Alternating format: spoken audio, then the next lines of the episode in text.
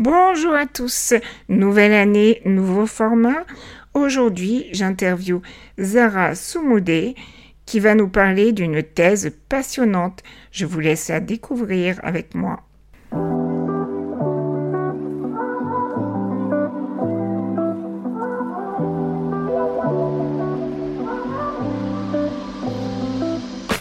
Bonjour à toutes et à tous, bienvenue dans Bulle de vie, le podcast où nous éclatons les bulles de préjugés pour laisser place à un regard neuf sur le monde du handicap.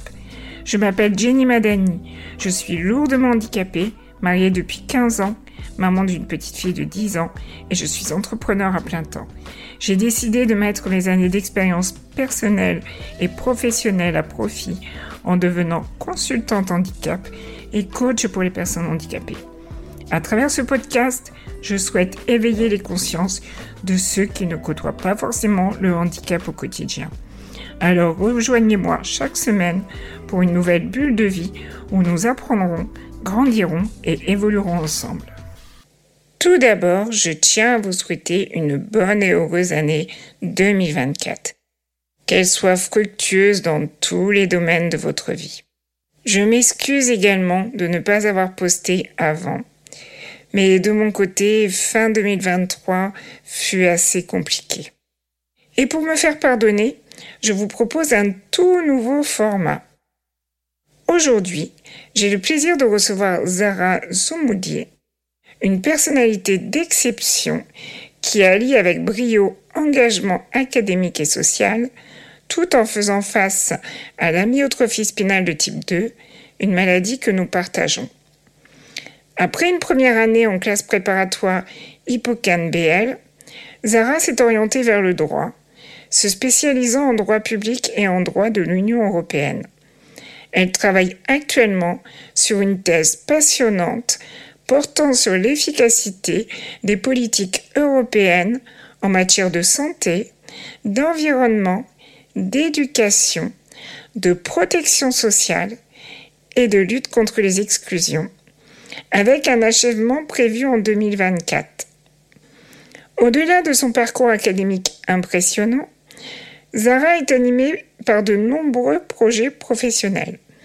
Elle aspire à enseigner à l'université, à écrire un livre et à continuer son action bénévole dans diverses associations pour défendre les droits et les besoins des personnes, notamment en se faisant entendre auprès des institutions et des citoyens.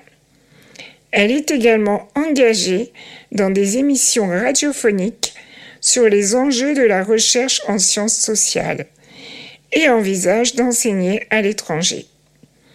Parmi ses ambitions, elle compte le conseil, le travail au sein des institutions européennes et peut-être la création d'une entreprise axée sur l'emploi d'auxiliaires de vie. Zara est une source d'inspiration vivante, prouvant que les défis personnels peuvent se transformer en force motrice pour réaliser des projets ambitieux. Bonjour Zara, ravie de te recevoir à Bulle de Vie, le podcast qui parle du handicap et bien plus. Ben, bonjour Jenny, bonjour à tous et merci de m'avoir invité aujourd'hui. Ça me fait très plaisir et je connais euh, l'engagement de Jenny aussi euh, sur les sujets, euh, tout, tout, type de sujets, et notamment sur le handicap euh, qui nous concerne toutes les deux. Donc, euh, c'est un plaisir de pouvoir intervenir aujourd'hui. Alors Zara, peux-tu nous parler de ton parcours de la classe prépa hippocampe BL au droit de l'Union européenne et comment ces expériences ont façonné tes perspectives sur les politiques européennes en matière de santé, d'environnement, d'éducation, de protection sociale et de lutte contre les exclusions. Alors oui, bon, alors mon parcours scolaire globalement, euh, je, je, pense que vraiment euh, le parcours personnel et la vision que mes parents avaient pour moi, pour ma vie, a fortement influencé mon parcours euh, donc scolaire et ensuite académique. voilà, moi, les parents m'ont toujours dit, voilà, c'est pas parce que tu as un handicap que bah, tu rien à l'école. Ça a toujours été, faut travailler à l'école, il faut s'intégrer. Et vraiment l'intégration était quelque chose d'important. Et euh, mes parents ont beaucoup donné d'importance à l'école. Et euh, finalement, c'est une force. Parce qu'au final, c'est vrai que du fait de mon handicap, ma façon de me démarquer a toujours été par l'intelligence, en fait, et par des bons résultats à l'école. Et ça, c'est vrai que pour ça, je leur suis extrêmement reconnaissante parce qu'aujourd'hui, je suis en doctorat et c'est grâce aussi à eux. Et euh, c'est vrai que mes parents passaient beaucoup de temps, euh, notamment à me faire faire mes devoirs parce que je ne pouvais pas écrire toute seule. Et il n'y a, a pas d'auxiliaire de vie euh, dans le barème PCH au niveau des heures pour faire les devoirs. Donc ça, c'était un petit peu embêtant. Mais voilà, j'ai eu la chance d'être dans une famille où l'école était importante. Et donc, ça m'a forgé. Et c'est vrai que j'ai toujours ressenti cette ambiguïté euh, par rapport aux gens. Euh, généralement, moi, quand je commençais une année, que ce soit euh, depuis euh, la maternelle jusqu'à la classe prépa, euh, cette ambiguïté de voir que les gens avaient des a priori quand on commençait l'année et de voir que ils n'avaient pas forcément un regard très positif sur moi, mais que au fur et à mesure de l'année, avec des bons résultats, avec un comportement irréprochable, ben en fait euh, ça se passait bien et à la fin il m'aimait bien. Et euh, ça ça m'a toujours euh, ça m'a toujours fait rire en fait parce que je trouvais ça tellement stupide ce genre de réaction que je leur en voulais pas parce que j'ai compris que ça fonctionnait comme ça la société. Mais ça m'a donné envie de me dépasser et en même temps j'ai toujours trouvé ça injuste.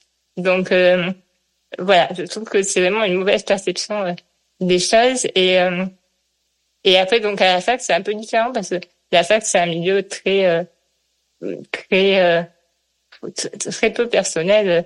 C'est vraiment chacun pour soi. On est tellement nombreux sur les bancs de la fac qu'au final, on n'a pas trop de temps en fait de créer une ambiance euh, de promo parce qu'on est trop nombreux. C'est plus en master 2 en fait que vraiment ça se crée. donc vraiment à toute fin du parcours universitaire ou en doctorat aussi. voilà, mais pas les premières années en tout cas. Et c'est vrai qu'à la fac, euh, c'était pas du tout la même vision et c'était pas du tout les mêmes euh, les mêmes préjugés parce qu'il y avait moins de connaissances interpersonnelles et donc les, les difficultés étaient plus euh, d'ordre technique comme organiser les partiels. Il fallait contacter le service de la mission handicap pour avoir des secrétaires pour écrire pour moi sous ma dictée pour mes partiels.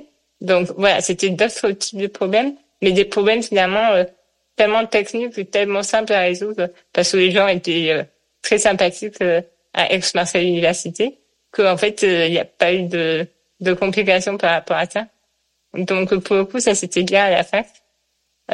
donc voilà et je pense que il y, a, y a quelque chose qui m'a toujours aussi surpris c'est que c'est vrai que j'ai de la chance d'avoir eu un contrat doctoral d'avoir travaillé et mon travail m'a permis euh, d'accéder à plein de choses, d'acheter une voiture aménagée, euh, un logement accessible. Donc tout ça, c'était vraiment important et là, on se rend point à quel compte, on se rend compte, pardon, à quel point c'est important. Euh, l'intégration, c'est vrai, au prix d'efforts, mais ça paye et et au final, le fait d'être arrivé à faire tout ça, ben moi, je vois qu'il y a des amis au lycée, au collège, en prépa, qui me prêtait pas forcément attention.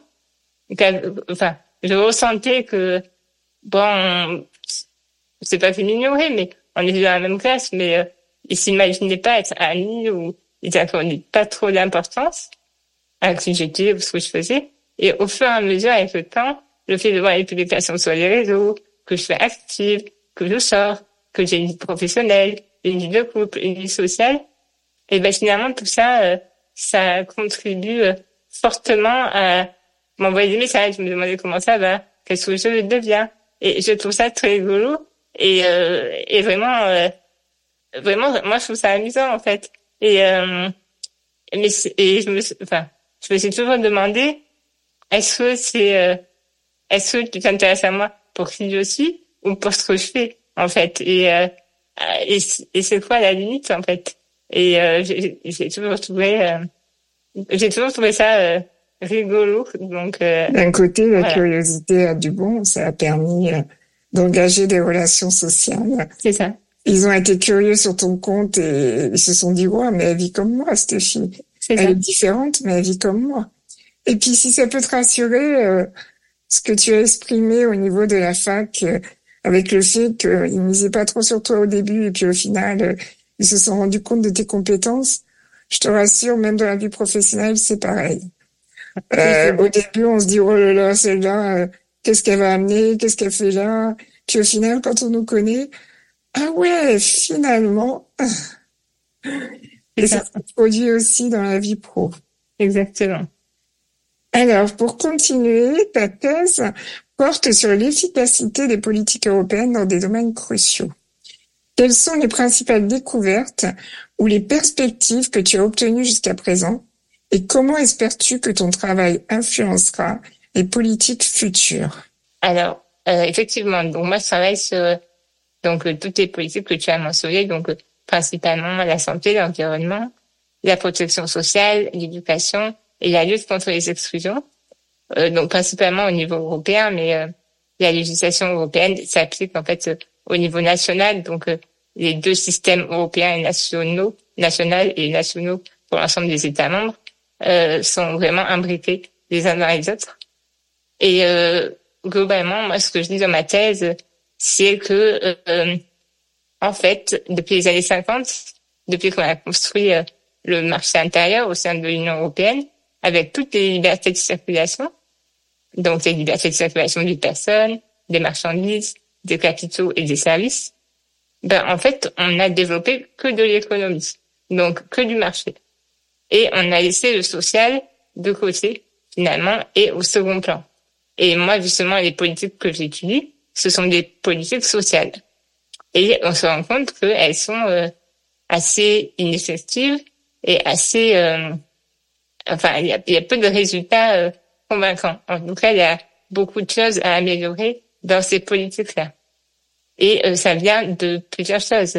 Ça vient, c'est plutôt structurel en fait c'est plutôt la manière de concevoir euh, la société et euh, le système. Et on est dans un système euh, où finalement on est dans une logique toujours de production, de compétition, de concurrence.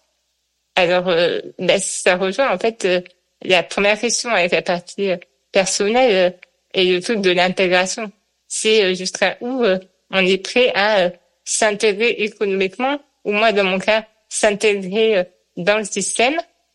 Euh, et, la limite à un moment, euh, c'est euh, est-ce qu'il n'y a pas d'autre chose? Est-ce qu'il n'y a pas le bien-être? Est-ce qu'il n'y a pas un système plus harmonieux, plus équilibré, moins rentable peut-être d'un point de vue économique, mais finalement où le bien-être fait qu'à long terme, on gagne en économie d'échelle. En fait, c'est c'est vraiment une c'est vraiment une question et c'est vraiment la question de qu'est-ce qu'on veut en fait. Et je pense que un monde plus équitable, où il y a moins d'inégalités, où on fait plus attention aux personnes en tant qu'êtres humains, et moins juste à leur euh, capacité euh, productiviste, on va dire, ce serait un monde qui permettrait effectivement euh, de donner plus d'effectivité à ces politiques.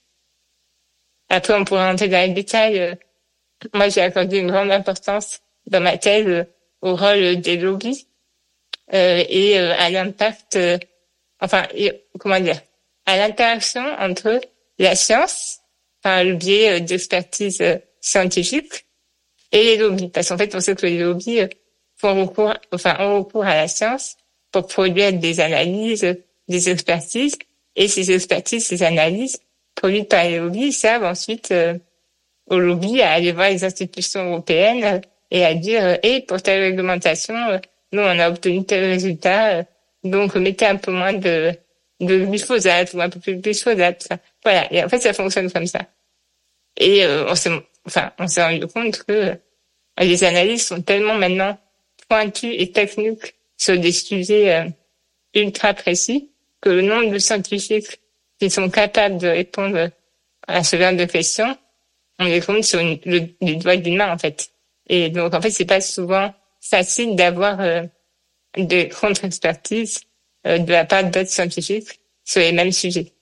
Donc vraiment, c'est euh, c'est vraiment complexe. C'est des sujets euh, où en fait, il y a évidemment euh, des enjeux de pouvoir, de de corruption, d'argent. Et bah, très honnêtement, moi, ça me ça me désole juste de me dire que on peut fonctionner comme ça et que les enjeux collectifs de santé publique, de bien-être, de protection de l'environnement passent toujours après une logique de profit en réalité. Et c'est assez assez désolant, surtout que j'ai l'impression que les, les jeunes générations euh, ont été habituées à ce, ce système-là euh, de productivisme et euh, économique à, à donf, en fait, si je peux me permettre. Et en, en, fait, c'est pas c'est pas ce vers quoi il faut aller si on veut avoir une société plus juste. et je pense vraiment qu'il faut, comme le disait Karl Polanyi il y a bien des années avant moi, euh, c'est un sociologue, euh, disait il faut réimbriquer l'économie dans le social. Et ça, c'est vraiment euh, très important. Il faut que, en fait, ce soit pas l'économie qui gouverne le social, mais le social qui gouverne l'économie. En tout cas, il faut une balance beaucoup plus euh, juste et équitable. Et euh, c'est là le l'intérêt. Un peu plus d'humain, en clair, quoi. C'est ça. Moi, ça me fait penser à si on mettait un peu plus d'humain dans tout ce qu'on fait, on pourrait faire des économies aussi sur les antidépresseurs, les arrêts de travail. Enfin, ce que tu dis, ça me fait penser à ça en tous les cas. Tout à fait. Alors, on va passer au sujet maintenant de l'associatif, ton engagement associatif et défense des droits. En tant que bénévole actif dans diverses associations, quelles sont les principales difficultés auxquelles se heurtent les personnes handicapées aujourd'hui et comment penses-tu que les institutions et les citoyens peuvent mieux répondre à ces défis? Alors, euh, donc c'est pas une question facile parce qu'il y a beaucoup de choses à dire.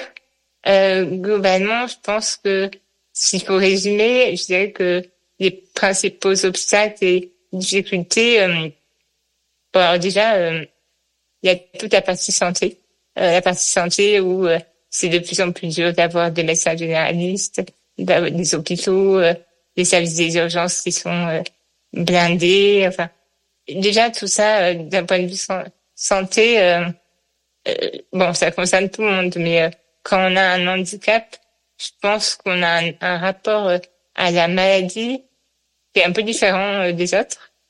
Et du coup, c'est vrai que nous, ça nous touche peut-être encore plus parce qu'on a encore plus besoin du, des médecins, des infirmières, de tout ça au quotidien. Donc ça, c'est le premier gros problème. Après, dans la vie de tous les jours, euh, ben il y a le quotidien à gérer. Et euh, alors, on est en France, euh, on va pas se mentir, on a euh, la PCH qui permet d'avoir des auxiliaires de vie à domicile.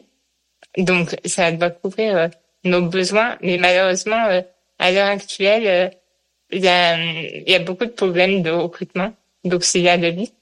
il y a des, il y a des pénuries et je pense que tu peux témoigner toi aussi euh, en ce oh, oui.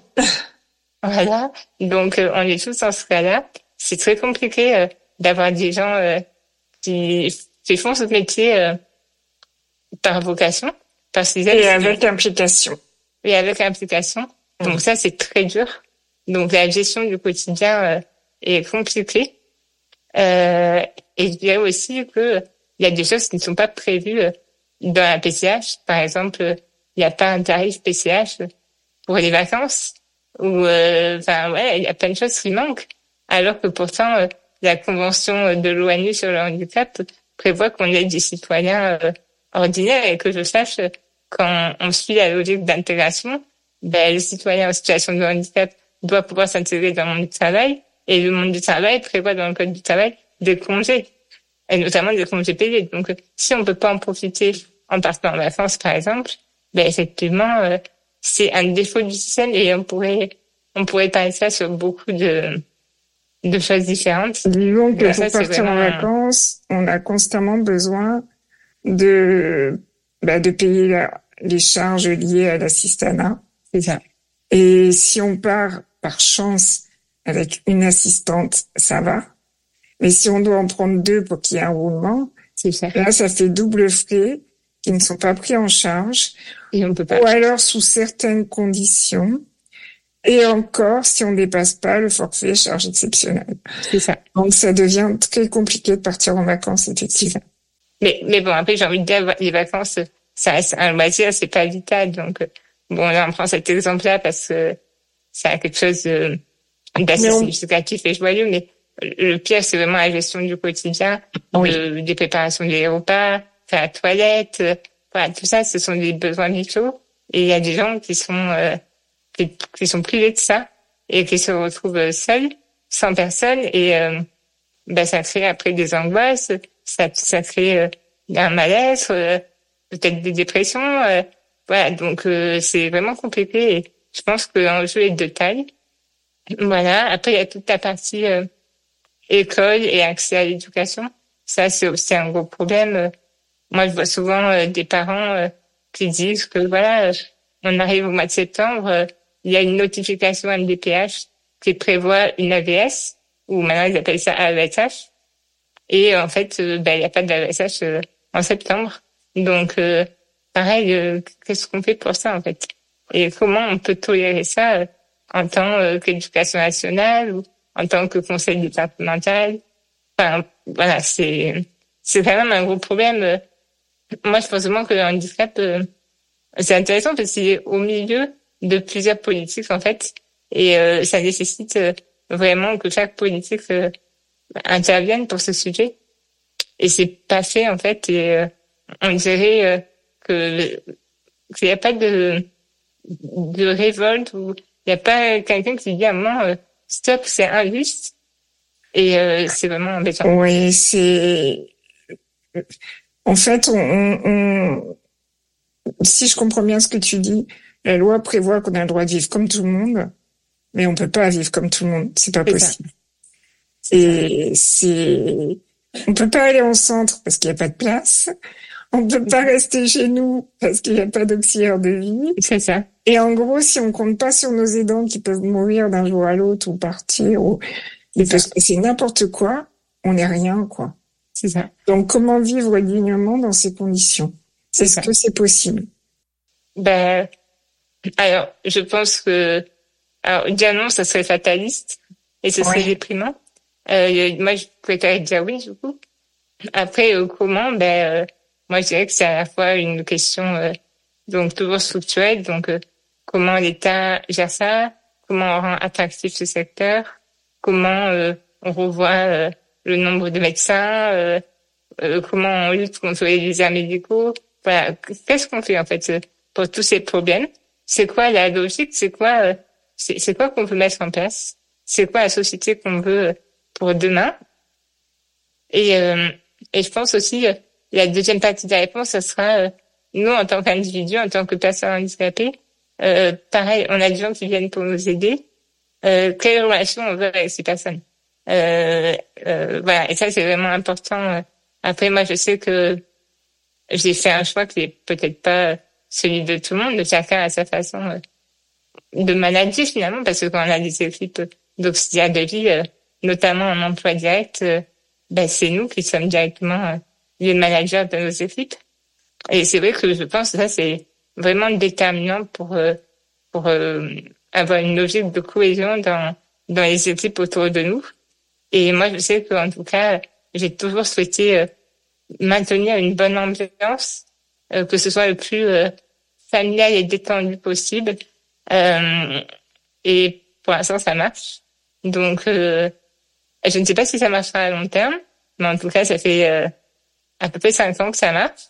Donc, je pense que c'est vraiment important de trouver une équipe à son image et de trouver des gens qui veulent travailler comme nous, on entend manager. Ça, des personnes qui ne nous imposent pas leur mode de vie, mais qui s'adaptent à notre mode de vie, surtout ça. ça. Parce qu'ils rentrent dans nos foyers et ils ont envie de d'adapter nos foyers comme eux vivraient. Alors qu'en fait, on est chez nous et nous, on a nos propres modes. C'est ça. Et on a des personnes H24. On aurait tendance à dire, bon, je vais faire comme il me dit, comme ça, il y aura pas de problème. Et au final, on se perd. Ouais, c'est ça. On se retrouve pas. C'est ça. Et je pense que ça, c'est vraiment euh, important pour les auxiliaires de vie de respecter le choix des personnes euh, en situation de handicap. Et ça, je pense quand même que c'est quelque chose qu'on leur apprend en formation. Alors, tout le monde ne le respecte pas. Mais ça, c'est quand même quelque chose peut-être sur laquelle il faudrait insister. Alors moi, je me pose la question si la formation est vraiment adaptée au handicap. Parce qu'on mm. forme beaucoup sur les personnes âgées oui. et très peu sur le handicap. c'est vrai. J'ai pu intervenir dans des conférences euh, au sein d'organismes de formation d'assistantes de vie. Mm-hmm. Et euh, c'est le retour que j'ai souvent eu en fait. Oui, je pense que tu as raison. Et nous, on est actifs, on a besoin de bouger, on a une vie, on a notre tête, on n'a pas besoin de passer notre temps à parler au coin d'une table devant un petit café ou un chocolat. C'est vrai. Et en fait, elles sont pas formées à ça. Non. Elles sont formées à être plutôt dames de compagnie ou, ou, tenir compagnie à des personnes âgées ou en fin de vie. Et on le voit, on voit l'énorme différence. Oui, oui, on voit d'énormes différences. Et ça, c'est vrai. Euh, après, j'ai envie de te dire, moi, j'ai pas tout à fait la même expérience. Alors, euh, bon, moi, j'étais en emploi direct et je suis toujours en emploi direct. Euh, mais par contre, le week-end, j'ai un prestataire qui intervient à mon domicile. Donc, euh, le week-end, c'est un peu différent. Et euh, pour le coup, moi, les... je ne sais pas comment expliquer ça. Ça rejoint ce que tu dis. Euh, la plupart des auxiliaires de vie qui interviennent le week-end, donc qui travaillent pour le prestataire, en fait, d'habitude, elles ont des personnes âgées ou des personnes en fin de vie, comme ça dit. Et le fait d'intervenir chez moi, avec finalement d'autres objectifs qui n'ont rien à voir et euh, une autre manière de fonctionner, de voir les choses, parce que je suis dans la vie et je suis pas dans une logique de soins palliatifs euh, ou quoi que ce soit. Et ben, euh, du coup, c'est vrai que même elle, ça redynamise. Et en fait, ça, ça, ça, ça a un intérêt pour elle parce que même elle, des fois, elle me parle de la souffrance au boulot et elle me dit, ben, c'est dur des fois d'accompagner des personnes âgées. Et elle me dit, c'est là, c'est vraiment euh, une petite bulle d'oxygène de se dire que ben il y a pas que euh, la, mort au bout en fait. Et, et c'est vrai que même pour elle c'est important.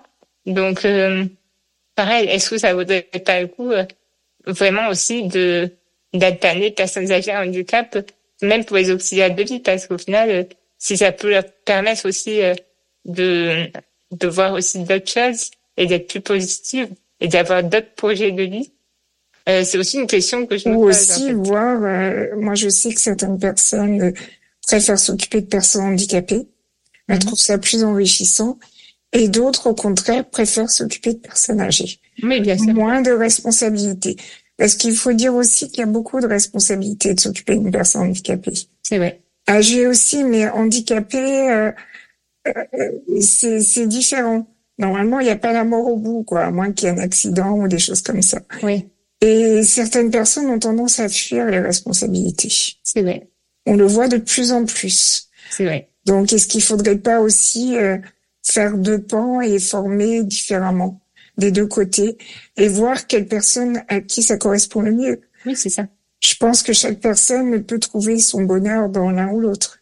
Je pense que ça dépend vraiment du, du style de personnalité des auxiliaires de vie. il y en a il y a des gens euh, plus sérieux et plus capable d'engagement que d'autres. Donc euh, pareil, euh, peut-être qu'il y en a qui seront mieux avec euh, un handicap plus léger et d'autres plus avec un handicap lourd. Voilà. Après, dans tous les cas, je pense que c'est vraiment, je pense que la vie, elle n'est pas arrêtée à un point A ou B. Je pense que dans la vie, on évolue tous. On change pas forcément, mais on évolue dans nos façons de voir les choses. Et je pense qu'au bout d'un moment, moi, j'ai déjà vu des auxiliaires qui ont plus envie de faire ce métier au bout d'un moment. Parce que c'est difficile, parce que c'est prenant. Et euh, en même temps je les comprends. Parce que euh, oui c'est c'est prenant. Et puis arrivé à un certain âge elles-mêmes ont plus de problèmes personnels et, elles ont peut-être plus envie de s'occuper euh, des problèmes des autres. Donc vraiment je pense que c'est enfin je pense que c'est vraiment la vie. Et en fait c'est des relations interpersonnelles et et en fait c'est comme ça. Et mais je pense que tant qu'on a de l'empathie et qu'on arrive à communiquer, ben on règle beaucoup de, de problèmes en fait. Euh, mm. Et je pense que ça peut aider. En tout cas, moi, c'est toujours comme ça euh, que j'ai conçu mes relations de travail avec mes auxiliaires et je pense que ça marche. Euh, Alors, on va continuer. Tu as mentionné plusieurs projets professionnels, comme devenir professeur à la fac, écrire un livre et peut-être développer une entreprise. Comment envisages-tu de concilier ces différents objectifs et quel impact espères-tu avoir dans ces domaines? Alors, euh, ouais, enfin, j'ai toujours beaucoup de projets dans ma tête.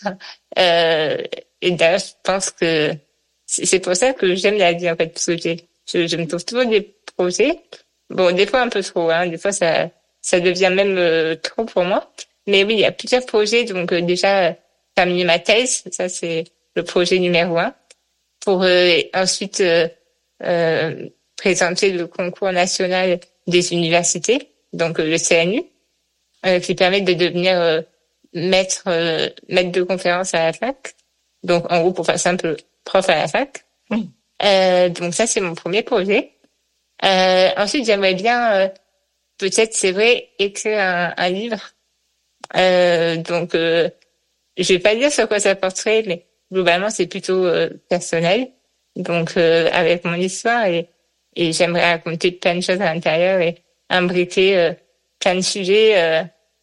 donc, ben, le livre, ça serait sur mon parcours en tant que personne, mais en tant que personne, en tant que petite fille, en tant qu'élève, en tant qu'étudiante, en tant que femme, avec des relations amoureuses aussi, enfin en tant que, j'espère un jour future maman. Donc euh, voilà, j'attends d'avoir euh, un grand panel d'expériences euh, pour pouvoir écrire ça. Et j'espère que ça sensibilisera, pardon, j'espère que ça sensibilisera au handicap. En tout cas, ça sera le but. Et après, oui, j'aimerais bien effectivement continuer mes engagements bénévoles dans les associations, défendre les droits des personnes en situation de handicap euh, comme moi, parce que je pense que quand on est impacté euh, directement, on est plus légitime de prendre la parole et on connaît mieux euh, le fonctionnement du système, forcément, vu qu'on le pratique au quotidien. Donc, ben, si je peux être un peu utile à ça, ben, pourquoi pas. Et, et puis après, oui, il y avait aussi créer une auto-entreprise euh, peut-être dans le domaine de l'aide à la personne. Euh, ça aussi, ça serait un truc important. Mais bon, ça, c'est vraiment le dernier des projets. C'est pas pour maintenant et on verra si ça se fait. Mais vraiment, déjà, euh, terminer ma thèse, avoir un boulot euh, et puis continuer mon, engagement euh, associatif et puis continuer ma vie de couple et, j'espère un jour fonder une famille. C'est tout ce qu'on te souhaite pour cette nouvelle année. Si tu arrives à aller sur le chemin, tant mieux. Et euh, bah, tu vois, moi, je suis plutôt euh, éducatrice et toi plutôt militante, donc on pourra s'allier. Oui, carrément. Je laisse le militantisme aux autres, c'est pas pour moi. et donc voilà, c'est vrai qu'on pourra continuer sur cette phase pour euh, représenter les personnes handicapées. Mhm. Alors, comment vois-tu le rôle de la recherche en sciences sociales, en particulier ton travail, dans la sensibilisation du public et des décideurs aux enjeux liés au handicap? Et quels sont tes plans pour continuer à contribuer dans ce domaine à l'avenir? Bah, Alors ma réponse, il faut que je t'explique un peu euh, comment la recherche en sciences sociales euh, s'est structurée en fait dans l'histoire. Alors de base, avant euh, l'avènement des sciences dures, donc de la physique-chimie, de la biologie, des, des, mathématiques, avant que, que ce soit vraiment au niveau universitaire tous ces enseignements, euh, ben, les sciences sociales prédominaient. Donc, il y avait beaucoup, par exemple, à l'époque euh, de Socrate, Platon, voilà, c'était beaucoup d'enseignements philosophiques, euh, sociologiques, voilà. On n'était pas dans de la science dure, mais dans la science sociale. Et puis après, il y a eu une inversion des, des, de la prédominance des sciences, on va dire. Et finalement, les sciences dures euh, ont pris un peu l'ascendant euh, sur les sciences sociales. Et les sciences sociales, pour moi, n'ont pas su répondre de la bonne façon à ce moment-là. À ce moment-là, en fait, les sciences sociales euh, se sont dit, euh, oh là là, on perd, euh, on perd en légitimité à côté des sciences dures. Donc, nous aussi, on va mettre en place plein de procédures. On va essayer de devenir plus scientifique, en fait, en tant que sciences sociales, pour garder notre légitimité face aux sciences dures. Et c'est comme ça que ça s'est fait. Et donc, par exemple, nous, en droit, ça a conduit au développement du, du courant positiviste, donc en gros, euh, le droit euh, à un moment donné et le droit à un moment donné, il est calculé et on applique euh, calculé. Voilà. Donc c'est une conception très euh, très dure en fait. il y a de l'interprétation, mais finalement c'est pas la première chose qu'on va retenir. Donc et et on va pas forcément regarder toujours le, le, but le but de la loi qui se cache derrière. En tout cas, en tout cas, les étudiants en première année et en master ne retiennent pas cette vision-là de l'utilité de la loi. On leur apprend beaucoup à, à apprendre la loi, à l'appliquer, mais pas forcément à chercher le but final, en fait. Donc, euh, mm. moi, j'ai toujours trouvé qu'à la fac, c'est ce qui manquait un petit peu. Euh, donc ça, déjà, euh, en tant que prof, j'aimerais bien euh, essayer d'assouffler un peu cette nouvelle idée, parce que je pense que, bon, aujourd'hui, avec tous les problèmes environnementaux et tout ça, le vrai challenge, justement, comme on a dit tout à l'heure, c'est d'harmoniser le social et l'économie.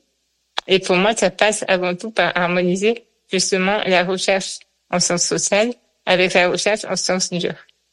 Et pour moi, c'est vraiment fondamental. Et je pense qu'on n'a pas besoin euh, de se comporter, euh, nous, en tant que juristes, comme des scientifiques, quand on fait un doctorat euh, en droit. On est en sciences sociales, donc on est des chercheurs en sciences sociales.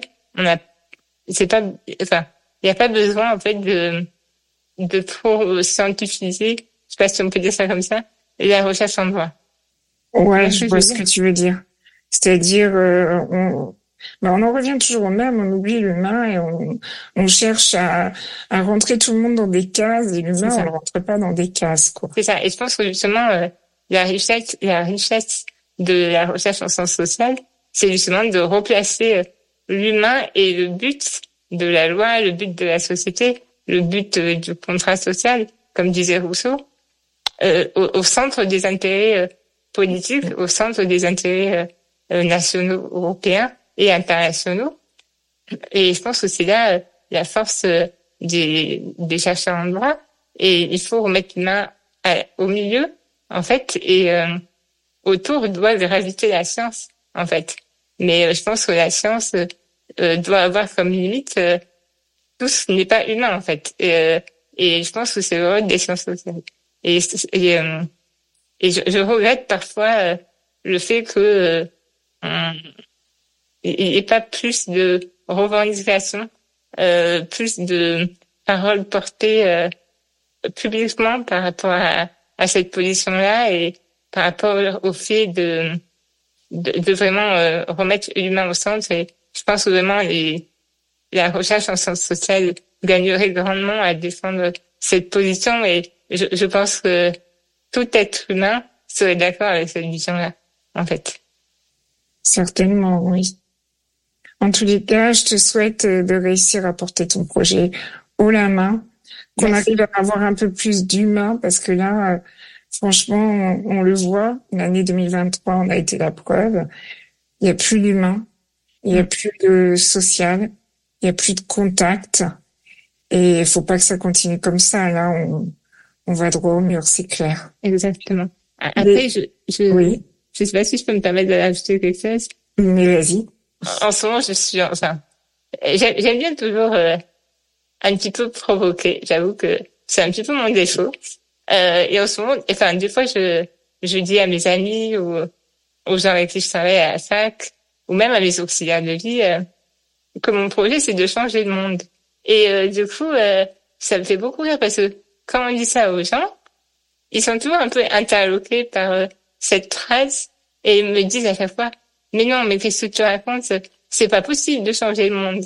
Et ça, ça me fait beaucoup rire parce que pour moi, changer le monde, évidemment que j'ai pas changé le monde à moi toute seule, mais euh, finalement, les gens sont tellement intrigués par cette formulation qu'après, souvent, ils me le ressortent quelques jours plus tard en me disant, mais, mais comment tu veux faire pour changer le monde? Parce que finalement, ils ont cheminé et ils se sont dit, mais comment on peut faire? Parce qu'en fait, ils savent que c'est là ça qu'il faut aller, mais ils savent pas comment faire parce que c'est tellement démesuré que effectivement euh, c'est presque impossible. Mais euh, moi, ce que je veux dire par là, c'est en fait euh, vraiment se comporter comme des êtres humains en fait, et tout à chacun.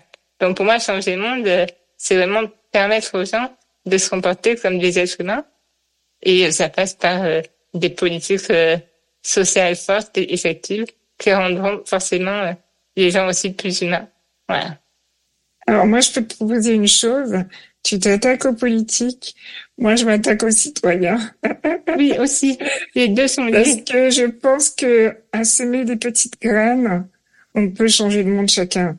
Chacun d'entre nous peut changer le monde en semant des petites graines. Je suis totalement d'accord. Voilà. Donc, à nous deux, je pense qu'on va peut-être pas changer le monde demain, mais on peut commencer à semer de bonnes graines. On va se dire qu'on se donne 30 ans. Non, je rigole. Oui, bah, toi, tu les as peut-être les 30 ans, mais oui. je vais essayer de m'en donner 10 au moins. Ça va alors. Sur ce, je te souhaite une bonne journée. Merci. Je te remercie beaucoup pour cette interview. Ben, merci à toi de m'avoir invité. À bientôt. Merci.